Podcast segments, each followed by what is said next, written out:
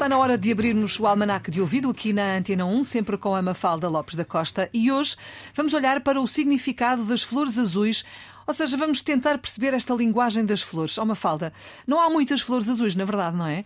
Não, não há muitas. E estas flores, no fundo, tornaram-se os símbolos da poesia romântica. E isto porquê?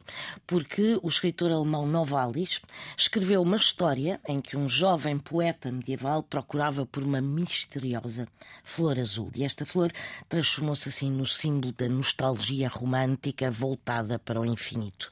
Mas há um significado específico específico de algumas flores azuis.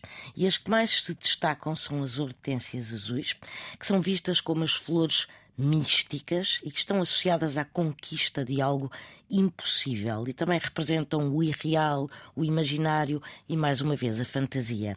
Mas, como são azuis, e o azul é considerado uma cor fria, o azul de algumas flores pode denotar indiferença ou mesmo desinteresse.